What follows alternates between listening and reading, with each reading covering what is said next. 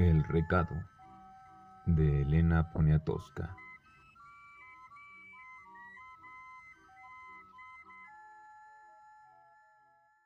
Vine, Martín, y no estás.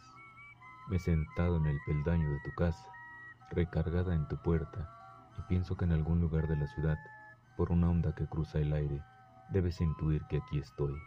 Este es tu pedacito de jardín. Tu mimosa se inclina hacia afuera y los niños al pasar le arrasan las ramas más accesibles. En la tierra, sembradas alrededor del muro, muy rectilíneas y serias, veo unas flores que tienen hojas como espadas. Son azul marino, parecen soldados, son muy graves, muy honestas. Tú también eres un soldado, marchas por la vida, uno, dos, uno, dos. Todo tu jardín es sólido, es como tú, tiene una residumbre que inspira confianza. Aquí estoy contra el muro de tu casa, así como estoy a veces contra el muro de tu espalda. El sol da también contra el vidrio de tus ventanas y poco a poco se debilita porque ya es tarde. El cielo enrojecido ha calentado tu madreselva y su olor se vuelve aún más penetrante. Es el atardecer. El día va a decaer. Tu vecina pasa. No sé si me habrá visto. Va a regar su pedazo de jardín. Recuerdo que ella te trae una sopa cuando estás enfermo y que su hija te pone inyecciones. Pienso en ti muy despacio, como si te dibujara dentro de mí y quedaras ahí grabado.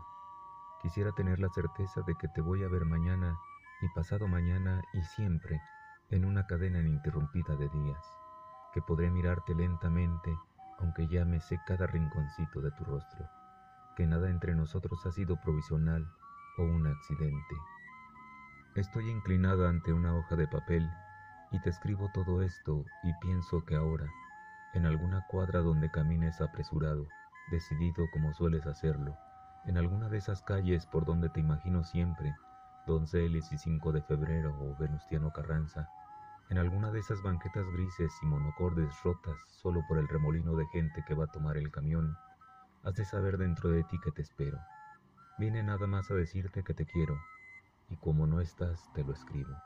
Ya casi no puedo escribir porque ya se fue el sol y no sé bien a bien lo que te pongo.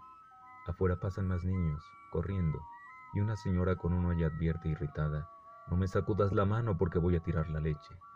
Y dejo este lápiz, Martín, y dejo la hoja rayada, y dejo que mis brazos cuelguen inútilmente a lo largo de mi cuerpo, y te espero.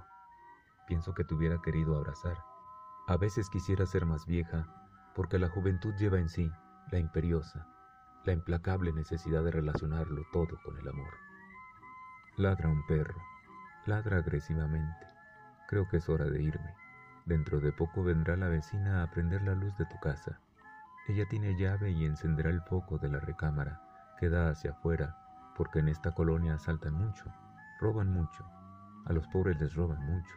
Los pobres se roban entre sí. ¿Sabes? Desde mi infancia me he sentado así a esperar. Siempre fui dócil porque te esperaba.